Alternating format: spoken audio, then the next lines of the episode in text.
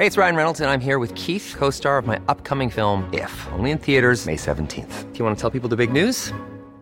All right, I'll do it. Sign up now and you'll get unlimited for $15 a month in six months of Paramount Plus Essential Plan on us. Mintmobile.com slash switch. Upfront payment of $45 equivalent to $15 per month. Unlimited over 40 gigabytes per month. Face lower speeds. Videos at 480p. Active Mint customers by 531.24 get six months of Paramount Plus Essential Plan. Auto renews after six months. Offer ends May 31st, 2024. Separate Paramount Plus registration required. Terms and conditions apply if rated PG. Las coordenadas de la información. Con Alejandro Cacho.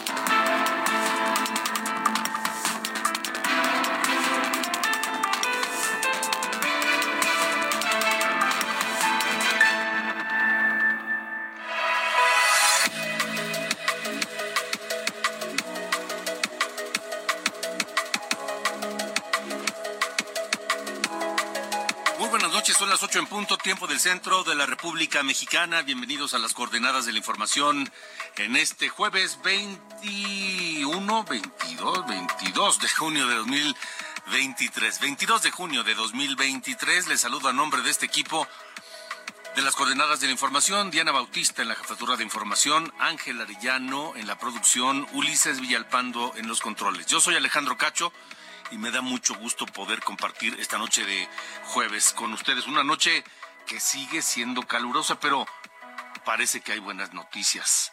Y estaremos hablando de eso y de muchos otros temas, por supuesto, esta noche. Saludo a quienes nos escuchan en todo el país a través de Heraldo Radio y en los Estados Unidos a través de Now Media Radio. Un abrazo para todos.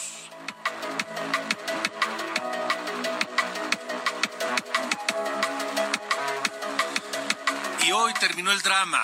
Hoy finalmente, luego de cinco días de búsqueda y luego de encontrar restos del sumergible perdido desde el domingo, la Guardia Costera de Estados Unidos anunció la pérdida catastrófica de este sumergible Titán desaparecido el domingo cuando intentaba realizar una exploración comercial a los restos del Titanic y hay muchas historias que se concatenan con, con el Titanic.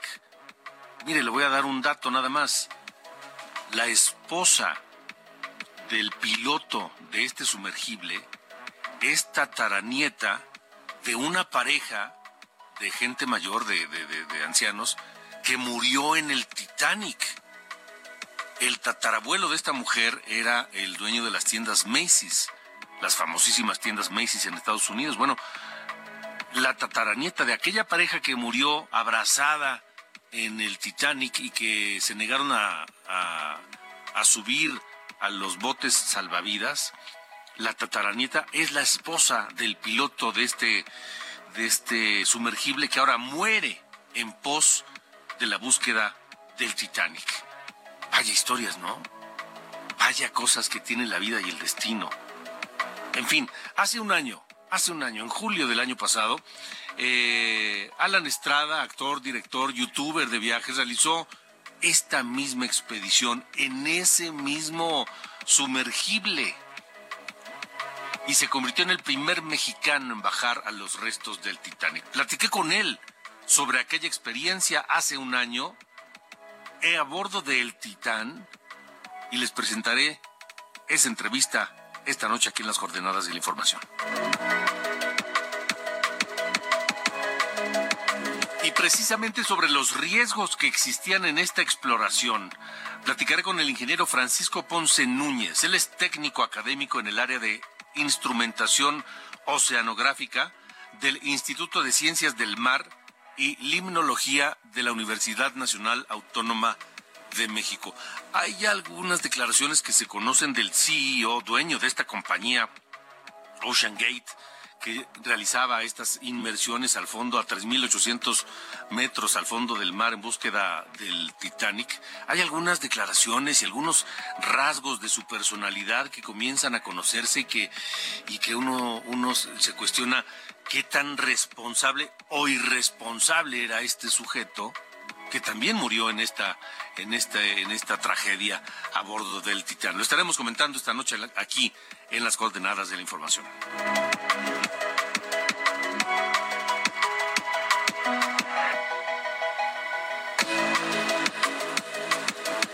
Bueno, y en temas domésticos, el presidente López Obrador anunció que Kiahuitl, Kiahuitl, así se llama, es nombre complicado, Kiahuitl Chávez Domínguez encabezará la Subsecretaría de Empleo y Productividad Laboral y será la responsable del programa Jóvenes Construyendo el Futuro. Esto luego de que eh, Luisa María Alcalde dejara la Secretaría de el Trabajo para pasar a ser titular de la Secretaría de Gobernación, ni más ni menos. Su lugar en la Secretaría del Trabajo fue ocupado por Marat Baruch. Y el lugar que tenía Marat, Marat Baruch ahí en la Secretaría del Trabajo, ahora lo ocupará Kiahuitl Chávez Domínguez. Pero, ¿por qué le cuento todo esto más allá del nombramiento de esta mujer, Kiahuitl Chávez? Porque nos preguntamos, ¿cómo va el programa Jóvenes Construyendo el Futuro? Uno de los programas insignia de la política social del presidente López Obrador. Esta noche lo platicaré con Leonardo Núñez, director de la Unidad de Investigación Aplicada de Mexicanos contra la Corrupción y la Impunidad. Esta noche y más, por supuesto, esto y más aquí en las coordenadas de la información.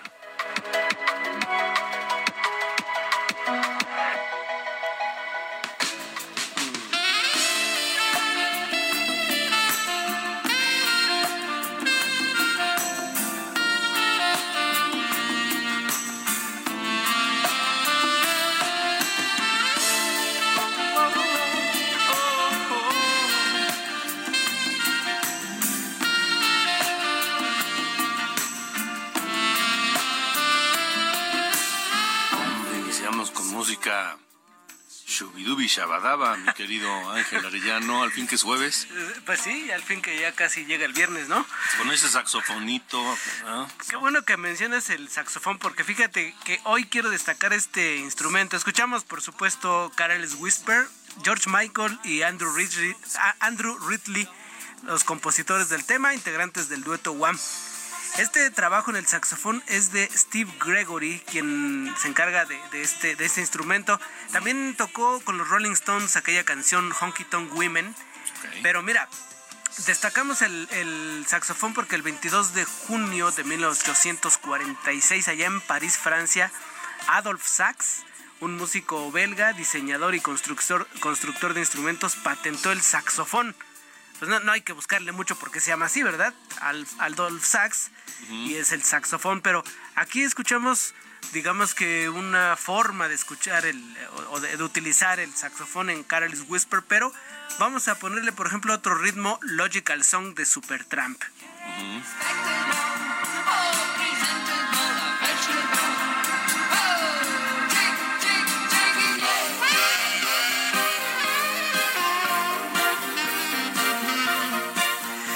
Te parece aquella de Franco de Vita, Luis?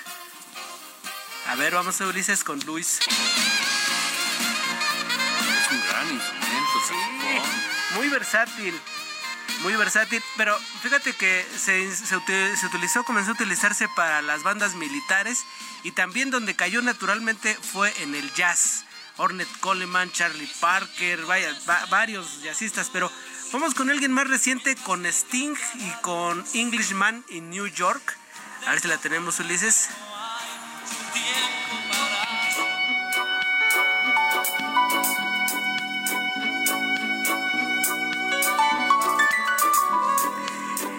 Este es un instrumento llamado saxofón este, soprano, sí, porque hay, hay sax alto, hay varias, varias, este, hay variedades de este instrumento.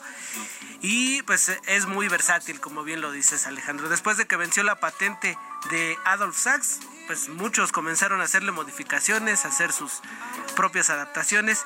Y pues hoy es un gran protagonista, aunque a veces hay que decirlo pasa inadvertido Alejandro el Sí, a veces es el protagonista, a veces pasa inadvertido, pero la verdad es que es muy, muy, muy sabroso este Sí, ahí está Kenny G. Pero este es, saxofón, ¿Es, es clarinete? no, es saxofón, saxofón. ¿Ah, sí? Sí, y, tiene incluso hasta su marca, este Kenny G, ya tiene saxofones, Kenny G. Porque Kenny G se, se caracteriza por el clarinete, ¿no? Sí, sí, sí, es saxofón soprano se llama, es parecido así como largo, ¿no? Es que el- es el que escuchamos en, en- con Sting también en Englishman in New York, aunque Kenny G pobre le dicen que es música de elevador, ¿verdad? Bueno. Pues sí, la verdad es que sí. Oye, pero, ¿qué otras canciones? A ver, mira. Está Who Can It Be Now de Men at Work. Never Tear Us Apart de In Excess. I Feel Good de El Padrino del Soul. ¿No? Está esta que escuchamos, Money de Pink Floyd. Tequila. Flaca de, Tequila, sí. de Flaca de Andrés Calamaro. Touch Me de Los Doors. Urg- Urgent de Foreigner. I Will Always Love You de Whitney Houston. A lo mejor no te acuerdas, pero si la escuchas dices, ah, claro, aquí está un saxofón. Pues lo- los escucharemos más adelante hoy. Vamos a escuchar un poquito más de, saxofón y al ratito le damos Sale. cambio a la música, Alejandro. Órale, pues, sale. Gracias. Gracias, Ángel.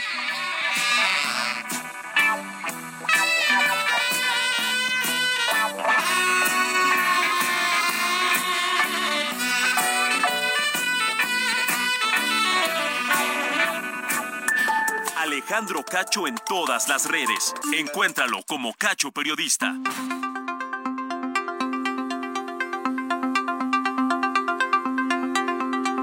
Continuamos esta noche, continuamos con las coordenadas de la información. Fueron cinco días de búsqueda, cinco días en que el mundo estuvo en vilo, literalmente pendiente de la suerte de los cinco ocupantes del Titán. Esta, este- esta cápsula sumergible que se dejaba caer eh, prácticamente en caída libre, cuatro mil metros en el Océano Atlántico, para llegar a los restos del mítico Titanic. El Titanic cuya historia trágica parece que se resiste a morir. Porque esta del Titán, el Titanic se hundió en 1912. Y hoy, en, mi- en 2023, el Titanic sigue provocando tragedias. Fueron cinco días de búsqueda, cinco días en vilo, cinco días en que el mundo pues se angustió igual que las familias, tal vez menos que las familias, pero se angustió por la suerte de estas personas. La Guardia Costera finalmente de los Estados Unidos anunció hoy la pérdida catastrófica de este sumergible Titán de la empresa Ocean Gate, que desapareció el domingo cuando buscaba una inmersión más, una exploración comercial más a los restos del Titanic. El contraalmirante John Mogger, del primer eh, distrito de la Guardia Costera en Estados Unidos, explicó que encontraron restos de este sumergible. Este es un entorno increíblemente implacable. Allá abajo, en el fondo del mar y con los escombros, es consistente con una implosión catastrófica de la embarcación, por lo que continuaremos trabajando y buscando en el área.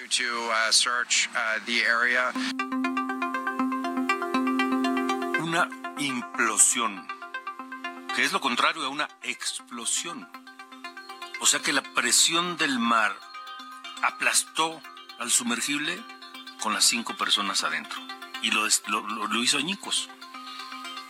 La empresa Ocean Gate emitió un comunicado en el que dijo y dio por muertos a los tripulantes. Stockton Rush, el fundador y director de Ocean Gate. Tipo peculiar, ¿eh? particular, lo estaremos hablando. Paul Henry Nargiole, explorador experto en los restos del Titanic, piloto, empresario, hombre de la Gran Bretaña. Shahzada Dawood y su hijo, Suleiman Dawood, ambos pakistaníes, un- él un empresario muy destacado de las familias más ricas de Pakistán, que pagaron para hacer esta exploración. Y, pagaron 250 mil dólares cada uno. El año pasado platiqué aquí en, las en, en- en Heraldo, en Heraldo Televisión, con Alan Estrada. Ustedes lo conocen, actor, director, creador de contenido, youtuber, que se ha dedicado a recorrer el mundo. Su canal de YouTube se llama Alan por el Mundo. Y él se convirtió en el primer mexicano en bajar a los restos del Titanic a través de este mismo sumergible. El mismo. Hoy rescato aquella conversación con Alan Estrada hace un año, julio 2022, después de su exploración al, al Titanic en el Titán y tiene detalles que enchinan la piel. Es Alan Estrada, actor, director, youtuber, el primer mexicano en bajar a los restos del Titanic. Fue el día de la inmersión. La noche anterior apenas pude dormir.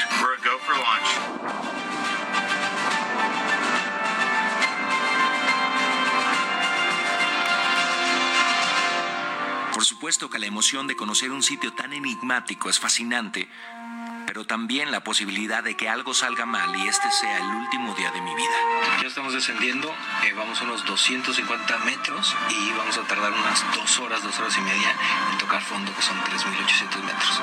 ¿Qué se siente bajar? ¿Y cuánto tiempo tarda la, la inmersión? Como una, bueno, yo estuve adentro en sumergible 12 horas.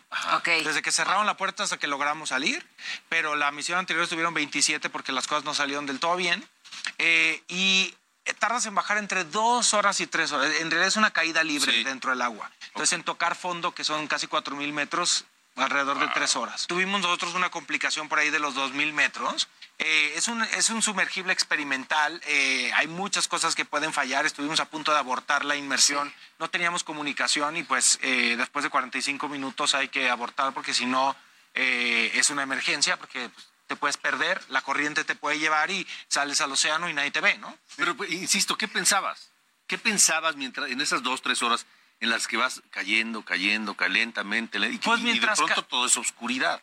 Es que son varias etapas en las Ajá. que quieres que cada etapa salga bien, ¿no? Y en cualquier etapa se puede eh, cancelar. Entonces, en lo que sales del barco es complicado. Luego, en lo que baja la plataforma, en la de la que te desprendes, es complicado. Cuando empezamos a caer fue como, wow, ya, ya, Ya lo pasamos lo, logramos. más complejo. Y luego, cuando no teníamos comunicación, estuvimos a punto de abortar. Yo dije, ay, no sé si tenga que regresar el próximo año, si lo volvamos a intentar.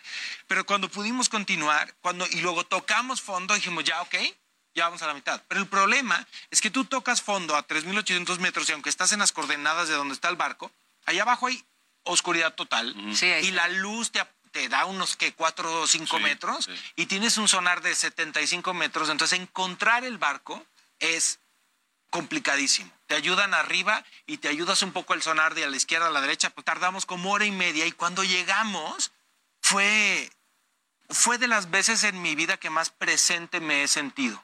¿Por qué, ¿Por qué lo haces? ¿Por qué dices, me rifo sabiendo las complicaciones que podría traer?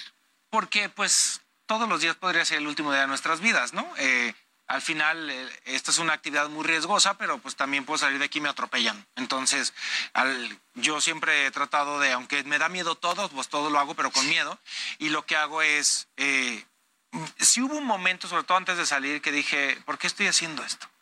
¿no? O sea, me- porque mi trabajo de cierta forma me ha llevado. Es decir, yo decía, bueno, eh, pues si me muero allá abajo, pues también es una muy, interesante forma de morir, ¿no? Tuvimos la enorme fortuna de bajar con PH Narjolet, que es un explorador francés que ha bajado casi 40 veces. Entonces él conoce perfectamente el barco y nos fue guiando y nos explicaba muchas de las cosas, porque el barco, si bien la proa está muy bien conservada, hay muchas otras partes que están ya muy deterioradas. Entonces él nos explicaba dónde era el salón eh, de comunicaciones, dónde eran los cuarteles de los oficiales, dónde estaba el puente de mando, dónde estaba la gran escalera que se desprendió en el hundimiento, entonces solo queda un hoyo y es como un abismo hacia cada una de las cubiertas del Titanic y muchos detalles y además una fascinación. Es un barco que aunque no ha sido la mayor tragedia eh, de su tipo, te- hay una fascinación Como mundial. leyenda, sí. Sí, si hay algo, para mí fue como ver un fantasma. Fue Ok. como ver eso de eh, frente a frente, decir, estoy viendo lo que he visto en, en- en- en muchos documentales, en muchas películas y desde niño lo tengo en mi cabeza. ¿Qué tanto se puede explorar ya estando abajo hacia adentro de- del Titanic? No te ¿Qué puedes meter, te- hay que estar afuera, no te puedes meter, ningún sumergible tiene el tamaño, además es súper peligroso, porque lo más peligroso para un sumergible de ese tipo es quedarte atorado. Si tú te atoras con algún fierro, ya valiste, o sea, no hay quien baje a rescatarte. ¿Volverías a hacer?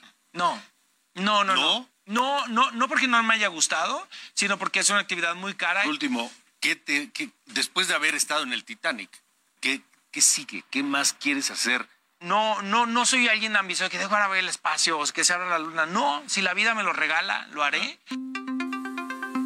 Es Alan Estrada platicando para nosotros en Heraldo Televisión sobre esta expedición en ese mismo sumergible. Qué cosas, ¿no? Incluso en aquel viaje donde Alan Estrada iba, hubo algún momento de tensión porque se perdió la comunicación con la superficie durante 45 minutos. Esta noche saludo al ingeniero Francisco Ponce Núñez, técnico académico del área de instrumentación oceanográfica del Instituto de Ciencias del Mar y Limnología de la UNAM, a quien agradezco su tiempo. Ingeniero, buenas noches y gracias por estar aquí. Muy buenas noches, Alejandro, muchas gracias. ¿Cómo entender lo que pasó con este sumergible, que no es submarino, que es distinto? El submarino tiene la capacidad de navegar, ¿no?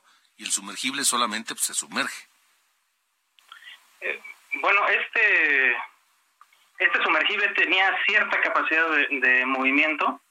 Eh, probablemente, bueno, sí podía moverse eh, tanto horizontal como verticalmente a una velocidad de unos tres nudos, que son poco menos de seis kilómetros por hora. quizás esa, esta movilidad limitada y el hecho de que tenía que navegar con ayuda de, personal en la superficie, quizás sea lo, lo que haga la diferencia. Ok. Ahora, ¿qué, ¿cómo eh, entender lo que pasó? Los implosionó, es decir, la presión aplastó la cápsula, por decirlo de manera burda, no resistió la presión. Exactamente. Eh, justamente la estructura de que, contenía a los a los tripulantes eh, falló, falló de manera catastrófica. es decir, se pudo haber hecho pedazos y en el momento en que esta falla, el agua trata de ocupar este, este volumen que está vacío, vamos a llamarlo así, pues, la diferencia de presión es tal que se puede considerar que está vacío, y trata de hacerlo lo más rápido posible, es prácticamente instantáneo. Si puede haber algún consuelo en este drama, es que pues, tal vez ni cuenta se dieron, ¿no? Eh, sí, es muy probable que ni siquiera se hayan dado cuenta porque además parece que ni siquiera alcanzaron los 3.800 metros, sino que fue a la mitad del camino, lo que entonces hace pensar que ya había una falla en la estructura de la de, esta cápsula, de este sumergible. Eh, eh, sí, es, altamente probable que ya existiera una falla, sin embargo, es muy difícil de, determinar, incluso el fabricante, bueno, el, constructor, eh, decía que tienen un tenían un sistema de monitoreo de la estructural de la cápsula si detectaban alguna deformación o algún parámetro fuera de, de, lo que, esperaban inmediatamente se debería este, mandar un mensaje de alerta a la embarcación y saben qué muchachos van para arriba. Sí. Hay más este sí adelante ingeniero. sí este tipo de fallas son eh, demasiado rápidas y difíciles de, de, predecir dónde y cuándo van a fallar. El equipo ya, ya había bajado varias veces, como, como lo, lo eh, mencionó el, invitado. Ya había hecho varias inversiones, este, entonces no hay, no hay certeza de que sí vaya a lograr la siguiente, pero tampoco hay certeza de que no. Sí. ¿Hay más lugares en el mundo donde se llevan a cabo inversiones de este tipo? De manera turística, la mayoría, bueno, hay lugares eh, como en, en, Orlando, en este, incluso en Escaret creo que hay inmersiones de tipo, pero no, no, no a esas profundidades. No, me refiero, me refiero a, profundidades, no sé, digo, más allá de lo que un turista cualquiera puede hacer, ¿no? Eh, de manera turística, yo creo que no. Eh, la verdad, no, no, no sabría decirte a ciencia cierta dónde más se haga. Eh, mi conocimiento es que solamente esta empresa es la que hacía este tipo de inversiones de, de alta, eh, por así que de alto impacto, de, de, grandes profundidades, es salvo la inversión de James Cameron, por ejemplo, en, la fosa de las Marianas. Claro. Ingeniero Francisco Ponce Núñez, gracias por haber estado con nosotros. Eh, no, muchas gracias a ustedes por la oportunidad, que tengan muy buena noche. Igualmente, gracias. Pues ahí, ahí está, ahí está lo que ocurrió con esta, pues con esta cápsula que insisto, implosionó, que es, lo contrario a la explosión. El agua, la, presión del agua lo aplastó y los hizo pedacitos. Insisto, si puede haber algún consuelo, es que muy probablemente fue instantánea la muerte de estas cinco personas. Y hay muchos detalles alrededor. Mucho, por ejemplo, se manejaba con un joystick, como un videojuego, por ejemplo. Y algunas declaraciones pues muy polémicas del CEO, dueño de esta, de esta empresa, que hace suponer, hace sospechar a algunos que no era precisamente muy responsable o cuidadoso. Estamos en las coordenadas de la información. Vámonos a una pausa. Hablaremos de más, por supuesto, esta noche. Así que no se vaya, regresamos.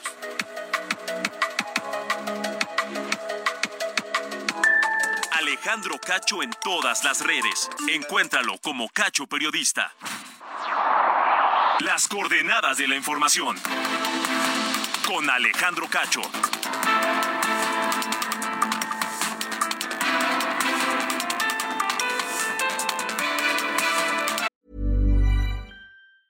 Hey, it's Ryan Reynolds, and I'm here with Keith, co star of my upcoming film, If, only in theaters, May 17th. Do you want to tell people the big news?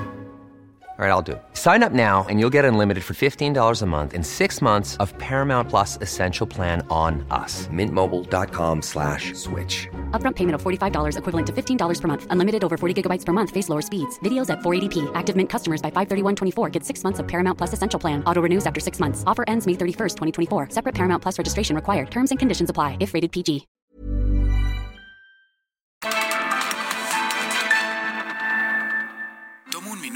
En tu momento favorito. Esas vacaciones en familia, por ejemplo. Ahora piensa en las empresas y en los empleos que hay detrás. El de Juan que conduce autobuses. El de Mari que trabaja en el restaurante. Empresarios y colaboradores trabajamos para que a todos nos vaya mejor. CIRT, Radio y Televisión Mexicanas. Voz de las empresas. Consejo de la Comunicación.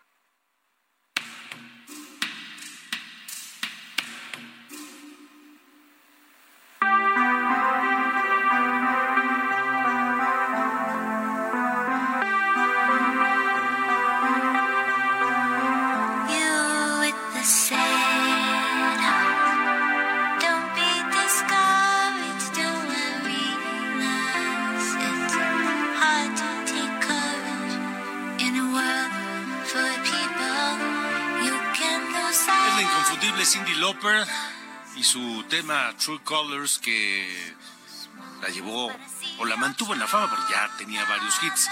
Cumple 70 años Cindy Lauper, esta activista, empresaria, originaria de Brooklyn, en Nueva York. Nació el 22 de junio de 1953. Y este tema es de su segundo álbum de estudio que se llama igual, True Colors, y que salió a la luz el 25 de agosto de 1986. Es Cindy Lauper.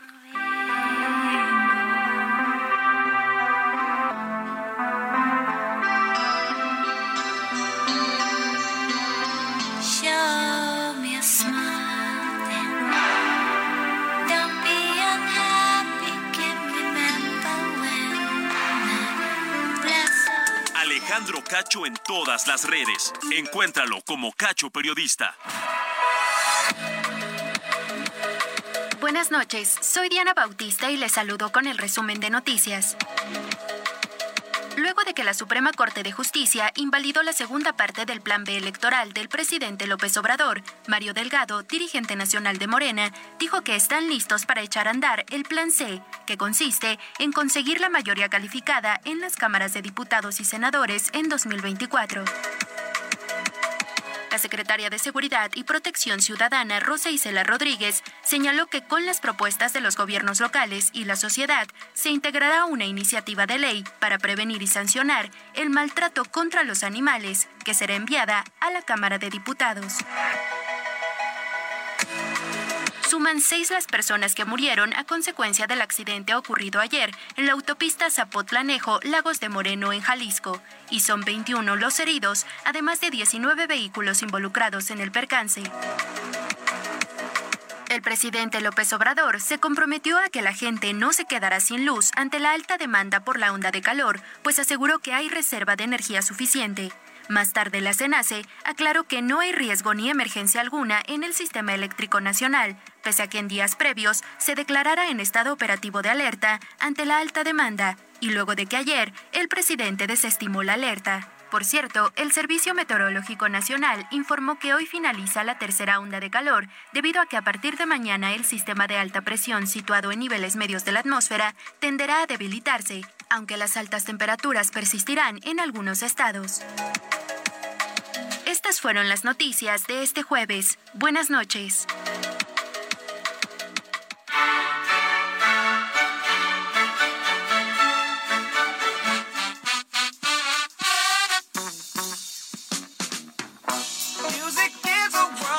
Carlos Allende, ¿cómo estás? Buenas noches. Todo muy bien, mi estimado señor Cacho. Oye, nada más para abonar un poquito al, al dato, ¿no? Del asunto este con el sumergible Titan o Titan.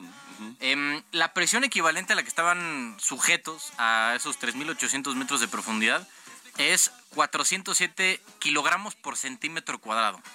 Es más o menos el, el nivel de presión que sienten ahí abajo. O eh, 395 atmósferas. Que si más o menos lo quieren medir, una atmósfera es lo que tenemos en la superficie del- de, la, de la Tierra. Multipliquen eso por 395. Y ese es el nivel de presión que, que hay a las profundidades que estaban mis este, pues este, este sumergible Titan ahí en, en el Océano Atlántico. O sea, es una cantidad imbécil, ¿no? De- Hay, de hay un comparativo que dice que es el equivalente al Empire State sobre la cápsula esta. Sí, no, es una cosa brutal. Luego pues andas viendo, ¿no? El video este que dice que no siguieron las reglas, ¿no? De, de titanio y no y fibra de carbón, no creo que eran los materiales Sí, que sí, estaba sí. hecho. Y tú dices, está madre, ¿y ahora por qué habrá sido, no? Sí. O sea, me parece milagro que todas las personas que, se, que bajaron en esa cosa y volvieron a la superficie fue cosa de, de, de la suerte, ¿no? Pero en fin, No les tocaba. exactamente, tal cual. Señor Cacho. Dígame. Eh, estamos ante, ya ves que presumen mucho, ¿no? Este asunto del peso fuerte, ¿no? Y de que el superpeso está padrísimo, todo cómo se ha apreciado. Y sí, la verdad es que es la moneda que más se ha apreciado en el, en el mundo, que mejor desempeño ha tenido en el mundo en estos 12 meses. 17% ha sido la apreciación del peso frente al dólar. Em, pero según expertos en Goldman Sachs, está sobrevaluado. O sea que estamos ante un fenómeno, digamos, de que están eh, poniéndole un precio mejor que el, que realmente vale. Según Bank of America, está sobrevaluado en un 20%. O sea, digamos que incluso está, o sea, que toda la apreciación que ha tenido es, digamos, una especie de ilusión que se ha hecho por diferentes asuntos, ¿no? Por las tasas de interés que han sido superiores a la inflación durante muchos meses, las fuertes entradas de remesas que tenemos y la estabilidad fiscal y política que se tiene comparado con otros países eh, emergentes. Si todo sigue igual, según cálculos de estos carnales que le saben este tipo de cosas, podremos estar viendo que el peso llega a los 16.30 para final de año. ¿No? O sea, si todo se mantiene igual, si está- 16.30, así es. Sí, este, pues quién sabe, ¿no? Digo, eso va, va a beneficiar a algunos y este será maleficio de otros, como pasa con cualquier cosa, ¿no? Tienes eh, gente que se beneficia y gente que la pasa muy mal con, con cualquier eh, eh, evento, ¿no? En, en- en este, en este No me gusta nada esa posibilidad. Pues mira, puede que funcione para cosas que vengan de afuera, pero sí el tema de la exportación le va a dar un poco en la torre, ¿no? La cosa va a ser si se llega a dar este rebote, este efecto rebote, ¿no? Que este 20% que está sobrevaluado Ese según es estimaciones, problema. ese va a ser la bronca. Entonces, pues mira, al final pues es que nos, nos falta ver qué es lo que pasa porque como muchos economistas dicen, pues puedes tener tus proyecciones, güey, pero la verdad la otra, otra forma igual de válida de, pre- de prever qué es lo que va a pasar es sacar el dedo al aire, ¿no? O sea, eso pueden ser tirar un dardo. Porque sí, no sé si has visto luego la- los ejercicios que hacen de, al- de azar, ¿no? De, de a ver qué, qué- quién, quién tiene un mejor desempeño en la bolsa. Si alguien que lleva 20 años, ¿no? Siendo broker allá en, en Nueva York, o un dardo tirado a una diana. Y casi siempre el azar supera, ¿no? En, en desempeño al, al carnal que lleva años en, en Wall Street. Entonces, bueno, en esas andamos, eso es lo que tenemos de datos en este momento. Y este, pues uno no, no, no quiere, ¿no? Que haya ese efecto rebote, pero pues puede llegar a pasar, nada más tenganlo consciente. Sí, mucho cuidado. Sí, señor. Muy bien, gracias, señor. Abrazo.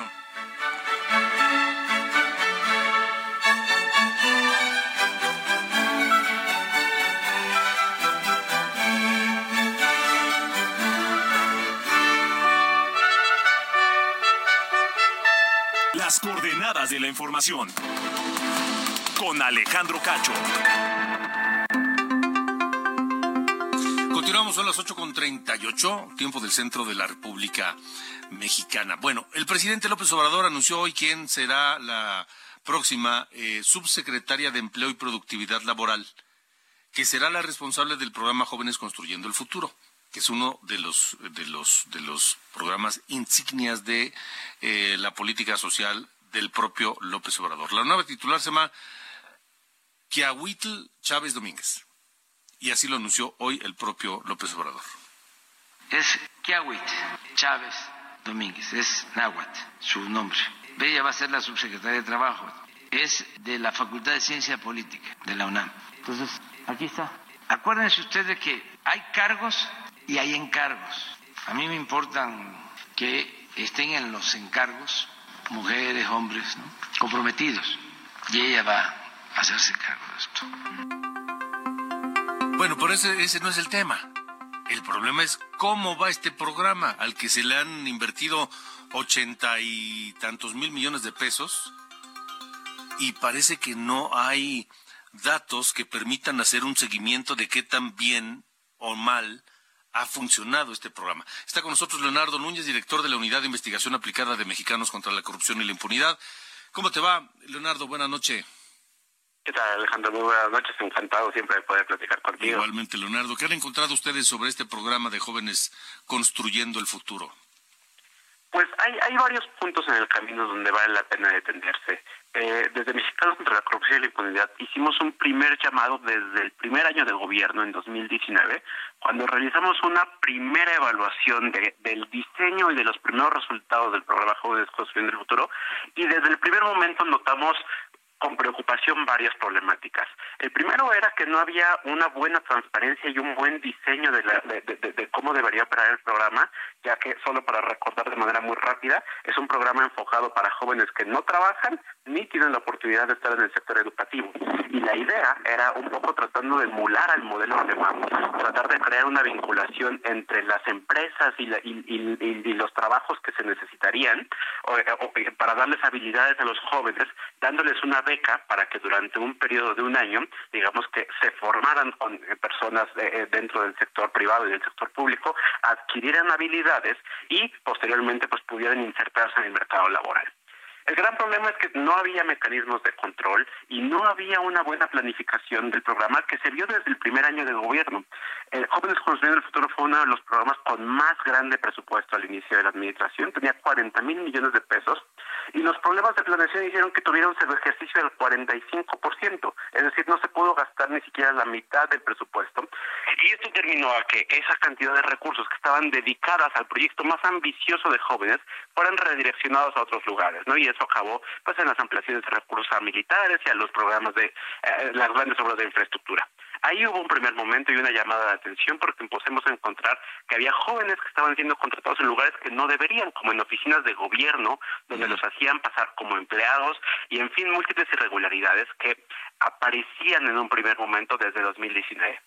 Tiempo después, tenemos información ahora completamente oficial por parte de la Auditoría Superior de la Federación y creo que aquí es donde el, el dato tiene que ser eh, eh, importante. A lo largo de los años, la Auditoría Superior de la Federación ha logrado documentar irregularidades por al menos 233 millones de pesos eh, por diferentes motivos, desde pagos a eh, personas que ya habían fallecido, personas que no deberían haber recibido ese apoyo porque en realidad se encontraban trabajando o en realidad se encontraban estudiando, que los centros de trabajo no existían en la realidad. En fin, hay una multiplicidad de, de- de diferentes auditorías, ¿no? Por ejemplo, la auditoría 374 de en 2019 identificó 48 millones de pesos de irregularidades. En 2021 la auditoría 351 y en fin, como esto podría citarte múltiples documentos donde se van acreditando estas irregularidades. Y creo que el problema fundamental es que de los datos de la Auditoría Superior de la Federación, que digamos que es información oficial, hasta este momento el 98.6% de esos 233 millones de pesos que han sido usados irregularmente siguen impunes.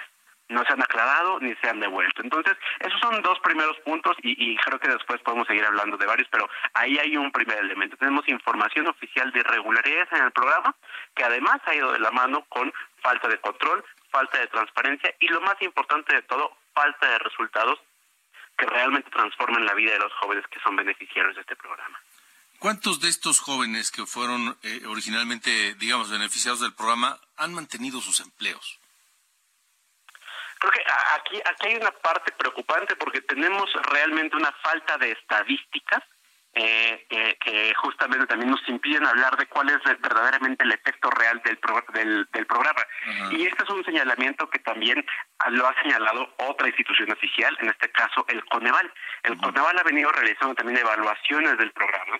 Y si revisamos la última evaluación que se publicó en novie en diciembre de 2022, es decir, hace no más de medio de medio año, hay con mucha claridad un, un señalamiento del Coneval bien interesante que es se encontró que el programa no mide adecuadamente sus resultados finales y que tampoco tiene mediciones de los resultados de sus procesos. Y en conjunto, esto te lleva a uno de los riesgos más importantes que, que, que, que se ha señalado desde el Coneval, que es que los jóvenes transitan por el programa sin que haya cambio alguno en su, en su empleabilidad y que simplemente tenga una consecuencia de simulación. Y mucho de esto ya lo hemos visto, creo que otro dato importante, además de los datos de la auditoría, además de los datos de advertencia que teníamos antes, es que también los medios de, de eh, la investigación eh, eh, periodística nos ha documentado como, por ejemplo, el gobierno usó a 322 mil becarios del programa, que eran jóvenes construyendo el futuro, y los mandaron a ser servidores de la nación y los mandaron a suplir nómina sin tener derechos laborales y una vez que terminaron, pues simplemente fueron reemplazados por otros jóvenes, pero aquí también hay un problema enorme porque en lugar de darles y de generar la lógica del programa, pues fueron utilizados pues como promotores del gobierno y con una lógica totalmente diferente a lo que originalmente estaba planificado. Re- repítenos, por favor, la cantidad de jóvenes que fueron utilizados y enviados como siervos de la nación. Al menos se trata de de 322 mil becarios de jóvenes construyendo el futuro y pues eh, eh, digamos que se, se fueron repartiendo a lo largo de diferentes dep- dependencias. Entonces, directamente, por ejemplo, la Secretaría de Bienestar fueron enviados 26.939 jóvenes al menos. Eh, y, y de eso podemos seguir hablando a otras dependencias que fueron utilizados y en fin, pues totalmente pervirtiendo la lógica del sistema, ¿no? Y convirtiendo a un programa que estaba originalmente llamado a, a transformar la vida de los jóvenes, a ser un mecanismo de desvío de recursos, eh, de, de entrega de apoyos sin una lógica realmente que, que, que, que cambiara la situación de las personas y con estas irregularidades que otra vez es una impunidad del 98% que no ha sido resuelta hasta el momento. O sea, no sabemos cuántos jóvenes han sido, quiero ponerlo entre comillas, beneficiados con este programa en los cuatro años que van del gobierno. Tenemos los datos eh, y aquí también hay un problema, ¿no? Los padrones ya no están en, en- en formato de datos abiertos y entonces no podemos revisarlos a profundidad y hay una transparencia limitada. Entonces tenemos los datos oficiales del primer del primer estimado que se supone que iba a atender a 2.3 millones de jóvenes. El gobierno nos dice que se ha cumplido a totalidad, pero también pues no contamos con la información suficiente para verificarlo. Y aquí hay un último problema, ¿no? Porque cuando hemos pedido los padrones a través de transparencia, en muchas ocasiones se han negado y se entregan con información incompleta y además ahora que no, el INAI no está completo, pues tampoco hay manera de pelear eh, eh, que nos entreguen esa información porque pues el INAI está fuera de, fuera de combate y estamos pues en la combinación del peor de los mundos, donde la única información que tenemos es lo que el gobierno nos informa a través de las mañaneras, a través de algunos datos escuetos, pero pues que son prácticamente imposibles de verificar y que solamente pues vemos estas evidencias que han quedado a lo largo del camino de un programa que otra vez estaba llamado a ser uno de los más importantes de esta administración. A ver, Leonardo, brevemente, porque nos, apri- nos aprieta el tiempo. 2.3 millones en el primer año, vamos a pensar que van 6 millones de jóvenes. Si hubiese 6 millones de jóvenes nuevos, con empleos bien eh, remunerados, etcétera, formales hoy, se notarían los indicadores de empleos del país, ¿no? Claro, estaríamos estaríamos a la vanguardia y totalmente preparados para, para el nearshoring y toda la, la, la cantidad importante de retos que están por delante eh, y lo que vemos pues claramente son resultados que son abiertamente desalentadores y con todos estos problemas que además no han sido resueltos a pesar de que se advirtieron desde el día uno. De acuerdo. Leonardo Núñez, gracias por haber estado con nosotros. Encantado como siempre, muy buenas noches y saludo a tu auditorio. Luego, buenas noches, 848. Las coordenadas de la información. Con Alejandro Cacho. A ver, déjenme cambiar un poquito la jugada porque antes de ir con el reporte de los del tour de las corcholatas, eh, déjenme hablar del tema del calor y de la eh, energía eléctrica. Se supone la Comisión, eh, el Meteorológico Nacional emitió hoy un comunicado donde dice que ya hoy termina la ola de calor. Ojalá. Ojalá, porque ah, cómo duró y cómo nos ha afectado esta ola de calor. Le doy un dato eh, que, suena irónico nada más, rápidamente. En San Luis Potosí, en San Luis Potosí, el gobierno del estado eh, comenzó la entrega de miles de ventiladores en las cuatro regiones del estado para escuelas y para casas, pues que no tienen otra forma de defenderse y de mitigar las altas temperaturas. Allá en San Luis Potosí, además, se ha pedido que eh, las clases en las escuelas se hagan a distancia en apoyo a la salud de los adolescentes, niños, niñas, etcétera, por las temperaturas extremas. A partir de lunes, las escuelas de educación básica de los 20 municipios de la región Huasteca en San Luis Potosí ajustarán sus procesos de enseñanza a la modalidad a distancia. Esa fue la petición y la instrucción que dio el gobernador Ricardo Gallardo Cardona y paralelamente la entrega de los eh, ventiladores. ¿Pero qué cree? No hay luz. Es decir, ¿de qué sirve? Digo, qué frustración que se entreguen los ventiladores, que los reciban en escuelas, en casas y que la Comisión Federal de Electricidad pues este no cumpla con su obligación, que haya apagones. Eso no es más que responsabilidad de la propia Comisión Federal de Electricidad, cuyo director, el distinguidísimo Manuel Bartlett Díaz, llegó ya a Chiapas otro estado que sufre del calor y las altas temperaturas. Ahí lo cuestionaron sobre pues la emergencia en el abasto de energía eléctrica que la Comisión Nacional de Control de Energía emitió desde antenoche y el propio Manuel Bartlett contestó así. Mira, hoy, hoy sacó el SENACE un boletín. Ahí está perfectamente precisado lo que ocurre en Senado. El boletín del SENACE con CFE hoy. Pero dijo que si bien no hay una situación de emergencia, o sea, eso no explica por qué hay apagones en Tabasco, en Mérida, en Nuevo León. Por eso lee, lee el, Ya lo leí, eso dice. Eso dice que no hay una situación de emergencia, pero no habla de esos apagones que sí están registrando. Usted no tiene reporte de eso. Ahí está dicho todo. Mira. Lee el boletín, dice Manuel Bartlett. Lee el boletín, porque para el gobierno no pasa nada. Pero mire, en Tamaulipas, por ejemplo, la situación complicada, apagones. Carlos Juárez.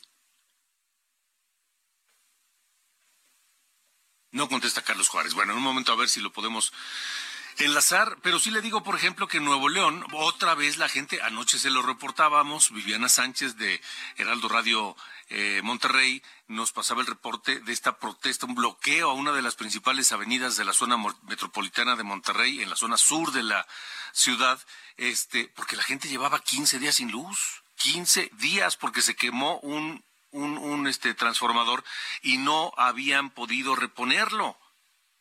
Bueno, ayer un funcionario de la Comisión Federal de Electricidad habló con ellos, igual ya sabe, este, así de amable como Manuel Bartlett, así, así de comunicativo también, eh, y los convenció de levantar el bloqueo para que este y, les prometió que les iba a arreglar el asunto. Pues no lo arreglaron, no lo arreglaron. Hoy la gente volvió a bloquear la avenida en la mañana. Volvieron los bloqueos allá en, en, en, en Nuevo León. Y en Tamaulipas, como le digo, mire, le doy un dato. Ciudad Victoria, la capital de Tamaulipas, 47 grados Celsius, centígrados, a la sombra. 47 grados. El presidente se comprometió a que no habría apagones, a que la gente no se quedaría sin luz por la, la demanda tan alta que ha habido por la ola de calor pero hay apagones. Hay apagones en Michoacán, hay apagones en Chihuahua, hay apagones en Nuevo León, hay apagones en Tamaulipas, en 12 entidades del país. Ojalá, ojalá de verdad que esta ola de calor ya termine en las próximas horas y que no regrese en las siguientes semanas. Porque si no, no sé qué vamos a hacer. En fin, está complicada la situación está complicada. De cualquier manera, nosotros seguiremos atentos a lo que sigue ocurriendo en el país. ¿Se imagina 47 grados en Ciudad Victoria, la capital de Tamaulipas? Y así, Ciudad Obregón, en Sonora, igual, 48, 49 grados. Hermosillo, Mexicali, no quiero pensar cómo están en Mexicali. Yo viví un año en Mexicali y créanme que el, el verano es insoportable. Insoportable. La gente duerme en las azoteas de sus casas porque adentro no simplemente no se puede estar. Vamos a estar muy pendientes de esto. Pero nos tenemos que ir. Nos tenemos que ir. Les decía hace un rato que hoy cumple 70 años Cindy Lauper, esta mujer que saltó a la fama con este tema, Girls Just Want to Have Fun. Las chicas solo quieren divertirse. Una, una canción en su álbum debut, She's So Unusual. Súper ochentera. Nos vamos. Gracias. Buenas noches.